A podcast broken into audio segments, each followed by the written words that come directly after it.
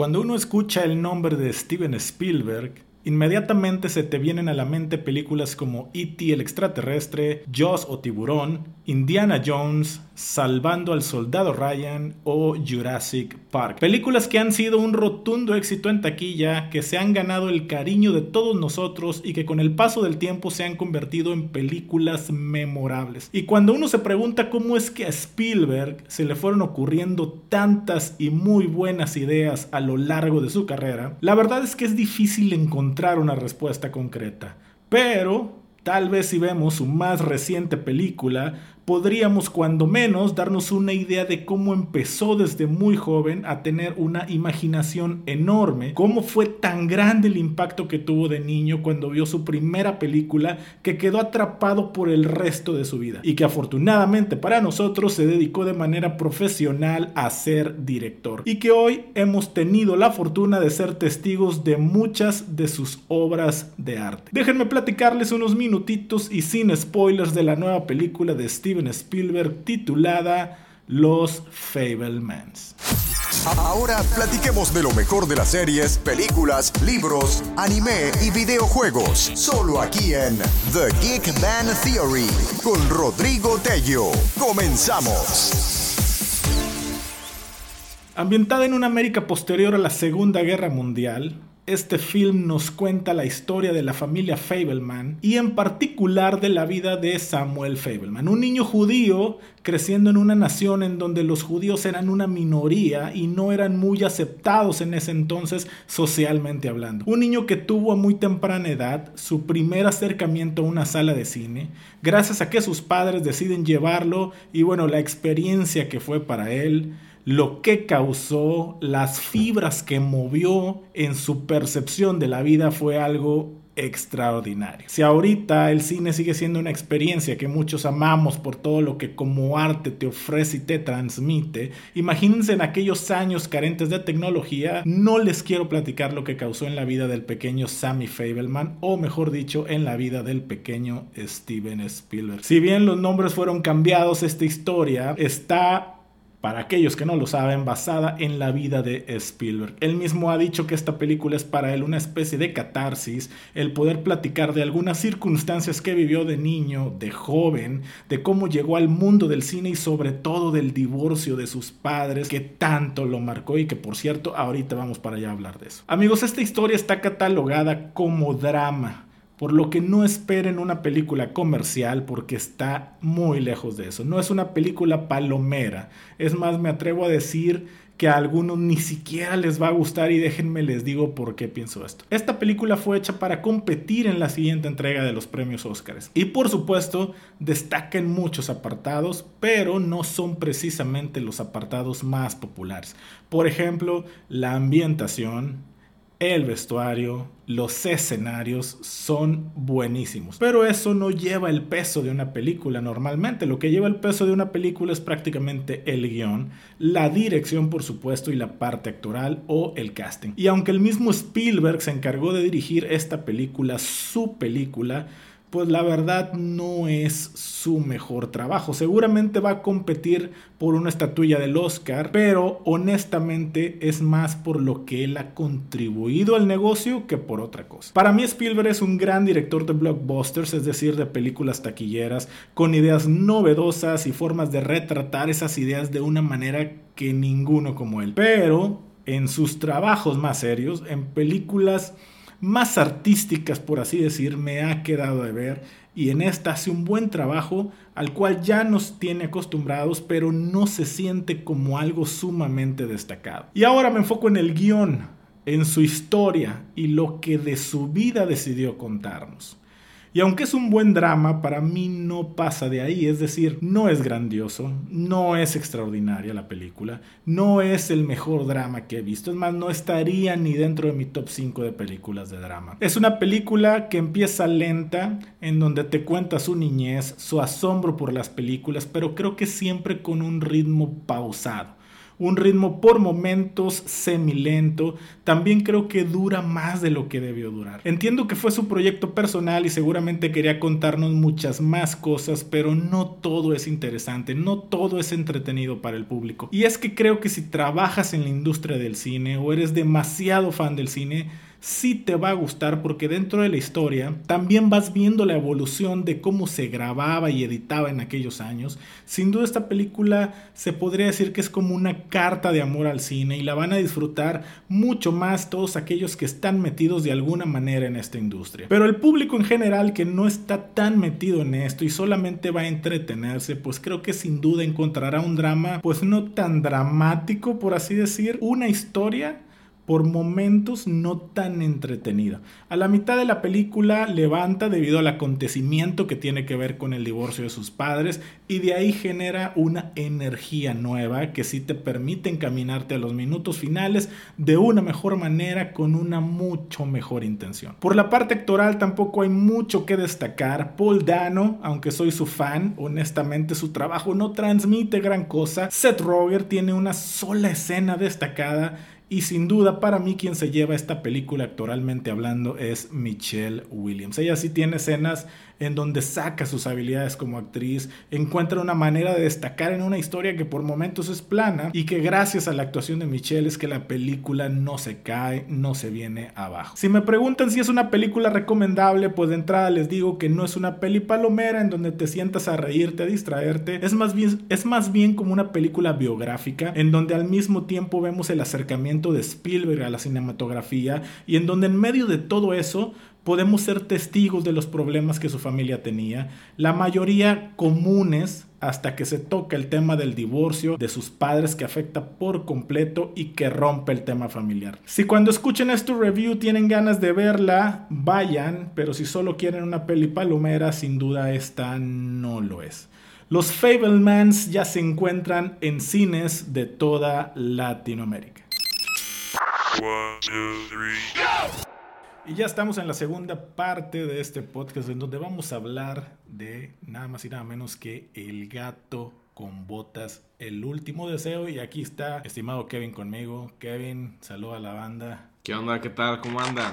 Aquí andamos listos para hablar de la película del gato con botas. Realmente emocionado, ya que, bueno, fue una grandiosa película en mi opinión. La verdad es que yo fui sin esperar mucho y la verdad es que no sé si eso me sirvió porque sí salí con un muy buen sabor de boca. La verdad es que el gato con botas sí me gustó. ¿Qué podemos decir del gato con botas sin spoilers? Porque vamos a aclarar que no vamos a platicar con spoilers. ¿Qué decimos de la sinopsis? ¿Qué podemos decir? ¿De qué se trata el gato con botas, el último deseo? El último deseo trata un donde te explican cómo ella es la última vida del gato con botas, porque pues como sabemos los gatos tienen nueve vidas. El gato ya ha sufrido, pues sus ocho vidas anteriores ya las ha perdido y esta es la última. Y en el cual nos muestran cómo el gato con botas tiene que dejar como que su vida pasada de leyenda para poder conseguir ya sea el último deseo, que en la película les explicarán, o llevar una vida más tranquila, que es lo que le recomienda un personaje. Y entre todo ese camino y toda esa aventura salen personajes, la verdad, muy atinados. Ahorita vamos a platicar de ellos.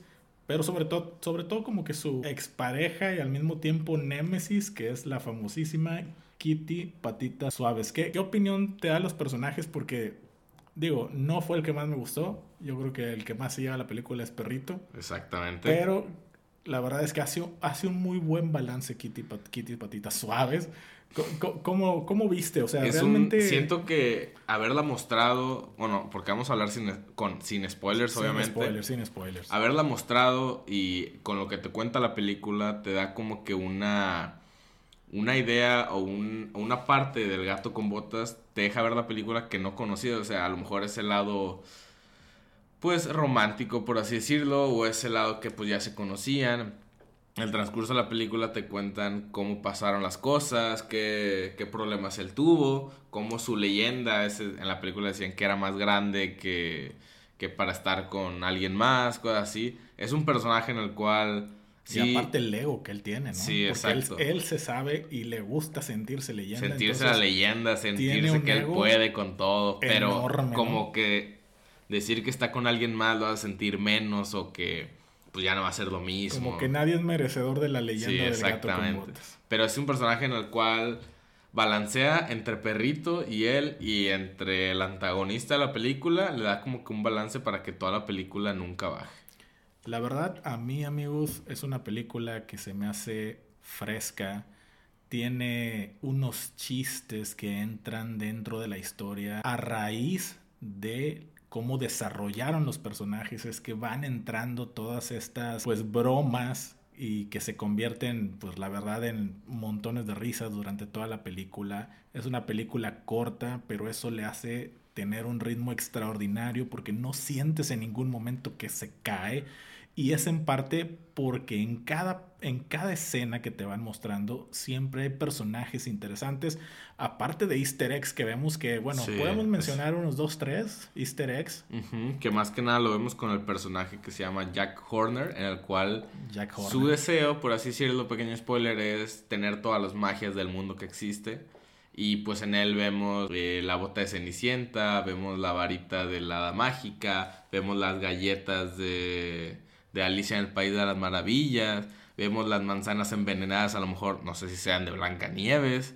Vemos también la alfombra de Aladín. Vemos, vemos también. Ya con eso, vamos a dejar ya con eso. Eso sí, muchos más. Y también, digo, pues obviamente no podemos dejar a un lado que pues está el mundo de Shrek aquí incluido. Y durante la película vemos, vemos flashbacks de las vidas pasadas y entonces, pues es, es un guiño muy bonito el de repente ver, por ejemplo, al, a, ¿cómo se llama? el gingerbread. Ajá, ah, eh, sí, a galleta de jengibre. Galleta de jengibre, obviamente al burro, Este, a Shrek. Pero pues en sí son escenas de dos segundos, algo así. Y fíjate. no dejan de ser apariciones que suman. O sea, en sí Shrek es un personaje que pues ya quedó marcado de por vida, porque la última película relacionada a eso, que fue la última del gato con botas 1, fue hace 11 años, o sea ya tiene un buen... Uno dice que 11 años en realidad pasaron. Me sorprende cómo en Netflix Shrek está bien seguido en el top 10 de películas. Hace rato que revisé Netflix, estaba Shrek 1 y Shrek 2 en el top 10 de películas. Shrek, yo creo que... ¿Cuándo fue la última vez que tuviste Shrek? Hace como un mes, la 1. no, yo creo que ya tiene meses que justamente también... también este, Pero es como de esos personajes que sí ya ya se te quedan marcados de por vida.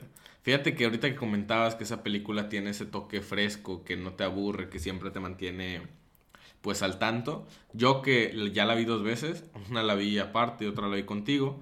Yo dije, la segunda, la segunda vez no la voy a disfrutar tanto, pero no, o sea, te sigues riendo de los mismos chistes, sigues disfrutando las escenas de, pues las escenas que hay con el otro tipo de animación, que es más que nada cuando hay a lo mejor escenas de acción. Esa parte vamos a hacer un paréntesis ahí, porque eh, digo, si ustedes, aquellos que ya vieron Spider-Man Into, the Spider-Verse. Hace que tres años, cuatro años que salió, obviamente recordarán que la película tuvo infinidad de aplausos y, de felicitaciones porque pues tenía durante su eh, duración, ahora sí, valga la redundancia, diferentes escenas con diferentes tipos de animaciones, exactamente. Y parte de lo que sucede aquí con la película del gato con botas es que durante, bueno, al menos yo lo vi nada más ahí. Sí, en las escenas, en las de, escenas acción. de acción, por así decir, donde hay peleas, cambia por completo la forma de animación en la que nos están mostrando la historia y de repente una tipo tipo cómic, tipo algo más japonés. Y fíjate que le ayuda como que demasiado porque siento que en esas escenas los colores como que se avivan, como que todo se ve más detallado. Más artístico, ¿no? También. Y se disfruta, o sea, no es una animación que, que ay, se ve muy, muy falsa, se ve muy mal hecho, o sea, es así como la animación 3D están muy bien los detalles de animación pues obviamente el pelaje del gato, todo detallado. Igual, la escena, igual las escenas así que decimos tipo cómic, que están muy bien hechos. Sí, la verdad es, es algo de lo que destaca independientemente y creo que eso es lo que termina haciéndola una gran película porque no nada más es lo fluida que está, no nada más es el buen ritmo, no nada más es las actuaciones, las voces, tanto en inglés como en español, por supuesto que también hacen un muy buen trabajo de doblaje y ahorita lo vamos a platicar. Los personajes también desarrollados, luego están los easter eggs, obviamente el ser parte de este mundo pues, con Shrek eh, también le da un plus adicional. El final que no se los vamos a spoilear, pero pues también tiene que ver con algo que te deja con ganas de querer seguir viendo más y se supone pues en teoría que la historia te muestra como que ya ahí quedó el gato con botas, ¿no?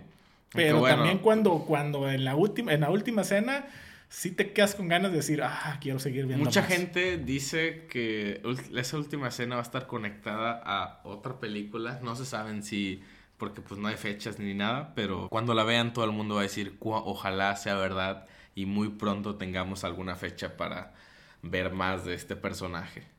¿Tu personaje favorito también fue Perrito? Exactamente, sí, porque es un, ¿cómo, es ¿cómo le escribimos Perrito a la gente que no la ha visto sin, sin spoilearles todo? Es que es una mezcla de un perrito encantador. Es un per es como si fuera un personaje de burro. Muy buena persona. No, pero burro tiene ese, ¿cómo te Esa comedia muy... que en cada escena está intentando provocarla a través de chistes y a, través de hacer reír a Shrek, por así decir. Y Perrito es... Tiene sus escenas que sí, casi te sacan una lagrimita. Perrito y otras... tiene eh, ambas, ambas partes, ¿no? O sea, la parte tierna, romántica, pero, luego, pero luego, tiene... Pero no es una comedia a, propósito, o sea, sino que su forma Son chistes tan sencillos, o sea, que no es un chiste así que, que, ay, qué forzado. Son chistes de que la, la forma en que lo cuenta, la forma en que para él es como que muy normal y, neta te ríes de la sencillez de los chistes. Y combinado, lo que Perrito dice que a lo mejor no, por sí solo no sería tan gracioso, pero combinado con las circunstancias y con las personalidades de, Kitty y de, y de Gato, eso, eso hace que todavía sus comentarios tengan más resonancia y pues más gracia y su forma de ser entre como bonachona, como buena onda, como ingenua, pero al mismo tiempo, eh, no sé, muy, muy, muy bonita. Es que pues en sí es un perrito como él quiere, él, quiere ser un perrito de esos que apoyan a la gente cuando se sienten tristes, no sé qué. Véanlo, véanla ustedes por ustedes mismos, pero sin duda creo que Perrito es el personaje que se lleva la película. Otro de los personajes. No dudo que haya un spin-off luego ahí de la película, pues quién sabe, pero, pero de que fue un personaje que, que pegó. Sí, es de los más top. Otro de los personajes que es muy, muy top, hablando ya de otro, es el antagonista, en el cual, bueno, pues no será mucho spoiler, pero en sí te lo representan al inicio como un cazarrecompensas en el cual está persiguiendo a, a, Gato desde su primera vida y hasta ahorita que, que bueno, ya en, su, en la película cuando lo vean se van a dar cuenta cómo el personaje se va desarrollando, pero es un personaje en el cual no tiene muchas escenas, tiene como unas 3, 4 nada más, pero ese personaje en la película lo caracteriza su, su silbido o un canto que tiene al momento de aparecer. Y siento que ese personaje te transmite como, pues al gato y a la uno dices de que, o sea, es un buen villano, un buen antagonista. Por, para empezar, la, la, voz que le ponen, ya sea en inglés o en, o en español. O en español está muy bien. Igual la forma en que te lo van desarrollando, la forma en que te lo desarrollan junto con este gato, le da como que un plus y y pues en sí ves que Gato es por lo que está corriendo y todo eso. Es un buen antagónico. A mí en lo particular me gustó. Porque como bien dice Kevin, tiene pocas apariciones, pero son muy, muy, con mucho poder cuando aparece.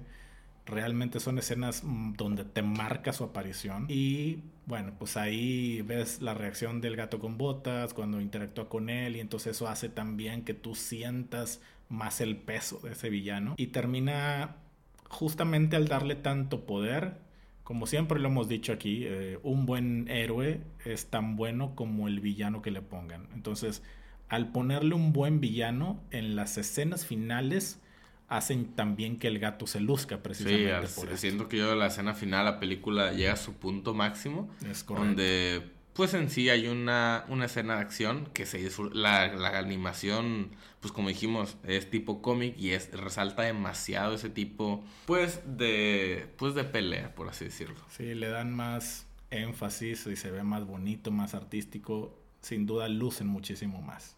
¿Algo más que decirle a la gente del gato con botas? Neta, vayan a verla porque sí es una película que vale mucho la pena. Se dice que sea posiblemente este y Pinocho, aunque esta también las mejores películas de animación del año. O sea, apenas es enero, todavía nos falta mucho. Pero pues tampoco hay demasiada falta Into Spider-Verse, que a ver qué onda. Pero esta película... muchas, muchas películas Bueno, ahorita vamos Hasta a- ahorita vamos las a que vamos son la, estas dos las mejores de animación que han salido, que todo el mundo dice. Pues amigos, igualmente la invitación para que vayan a verla, la verdad, vale mucho la pena. No, no se van a arrepentir, lleven a los niños, ustedes de adultos que crecieron viendo Shrek, igual que nosotros, vayan a verla, crean, créanme que es algo que les va a encantar, les va a gustar. Y bueno, pasando a otros temas, ya casi cerramos este episodio del podcast, pero hay tantas cosas de las que primeramente Dios vamos a platicarles durante todo el año. Ahorita mismo la sensación del momento es The Last of Us, la serie de HBO. Todo el mundo está hablando de eso. Ya van dos episodios al momento en que estamos grabando este podcast. Y la verdad es que yo que soy fan de los juegos y me sé las historias, a mí me sigue poniendo la piel chinita cada, cada vez que estoy viendo los episodios. Me encanta, me considero fan. Y así se vienen muchísimas, muchísimas cosas para todo este, lo que va este 2023. Sí, este año salen demasiadas películas Demasiadas que ya películas. sea ¿Te Marvel, ¿Te acuerdas ahorita? Guardianes de la Galaxia, Ant-Man Ant-Man, que ya es el mes que viene. y Into the Spider-Verse. Misión Imposible Misión 7. Imposible. En fin, un montón. Una ¿no? infinidad, así ya sea en el cine, ya sea en Flash. plataformas, ya sea... O sea, Sí. sí, hay, hay, hay series, películas muy buenas para este año, en el cual esperemos que todas cumplan con una buena expectativa, que siento que a veces uno piensa que no hubo películas buenas el año pasado, pero se pone a hacer uno el recuento y sí, también sí, sí, hubo claro. Sí, demasiadas. claro, sí hubo. Justamente acabamos de terminar de ver Alice in Borderland 2, la segunda temporada. Si quieren que hagamos un episodio hablando de eso, este, escríbanos al Instagram, ya se lo saben, de Geek Band Theory, y díganos de qué quieren que platiquemos en los siguientes episodios. Em, a grandes rasgos, sin, sin ahondar en el tema, está bien a secas la segunda temporada. Diría que está mejor la primera, pero Sí, está bien ah. la película, te mantiene, digo, el- la serie, la te serie. mantiene entretenido esta temporada. Y el desenlace está medio loco. Sí, el último episodio. No te aclaran muy bien las cosas, pero bueno, Está- todo con... Sí, está, está, está medio fumado, pero, pero bueno, al final es un, es un desenlace y, y se vale, se vale lo que hicieron, ¿no? Pues amigos, como siempre, denle me gusta y estén al pendiente de las historias más importantes de, en el Instagram, porque por ahí les estamos dando las noticias eh, más relevantes que están saliendo. A veces salen diario, a veces no salen diario, pero por ahí las estamos subiendo. Ahorita justo acabamos de subir que la serie de Last of Us 2 fue o ha sido renovada para una segunda temporada y cómo no con el, el momento tan épico por el que está pasando, ¿no? Todos los domingos en la noche, creo que en Twitter The Last of Us es tendencia mundial Los domingos. los domingos por la noche. Entonces imagínense el fenómeno que está, que está haciendo. Era segurísimo que iba a ser, que iba a ser eh, renovada para una segunda temporada. Kevin, ¿algo más que quieras decir? Estén atentos que se vienen muchas cosas buenas a las redes sociales, para las noticias. Noticias ya sea de películas, juegos, series, rumores que puedan haber. Ya sea de, pues de todo, ¿no? Si quieren que hablemos de Chainsaw Man, la primera temporada, que también fue un hitazo, escríbanos al Instagram. La verdad es que creo que sí vale la pena. A mí en lo particular sí me gustó. Hay gente que, que no, entre que la aman y la odian, pero a mí en lo particular sí me gustó. No he leído los mangas, me lo admito, pero el anime, aunque empezó lento, honestamente para mí, a partir yo creo que del sexto episodio hasta, hasta que cierra, fueron, sobre todo hay dos episodios que me voló así la cabeza enormemente porque muy buenos episodios. Exactamente. Pues bueno, Kevin, despídete de la banda. Un saludo a toda la banda. Muchas gracias otra vez por invitarme. Espero estar aquí más veces. Bueno, que así será. Pero Así bueno, ahí nos estamos hablando. Y ya saben, mis redes sociales, Captello12. Y ya, ahí nos pueden encontrar y cualquier cosa, ahí estamos. Pronto van a estar escuchando también otros invitados por ahí a lo largo de este año, si Dios quiere, acompañándonos, haciéndonos el honor y el favor de estar aquí dando su opinión acerca de este tema que tanto nos gusta. Ya lo saben, estamos en las plataformas más importantes como Apple Podcast, como Spotify, como Google Podcast, como Anchor, en fin, Radio Public, etcétera, etcétera. Síganos. Muchísimas gracias por el apoyo. Nos escuchamos en el siguiente episodio. Hasta la próxima. Adiós. So hilarious. Yeah, it's very entertaining. They're entertaining. I just like everything about it.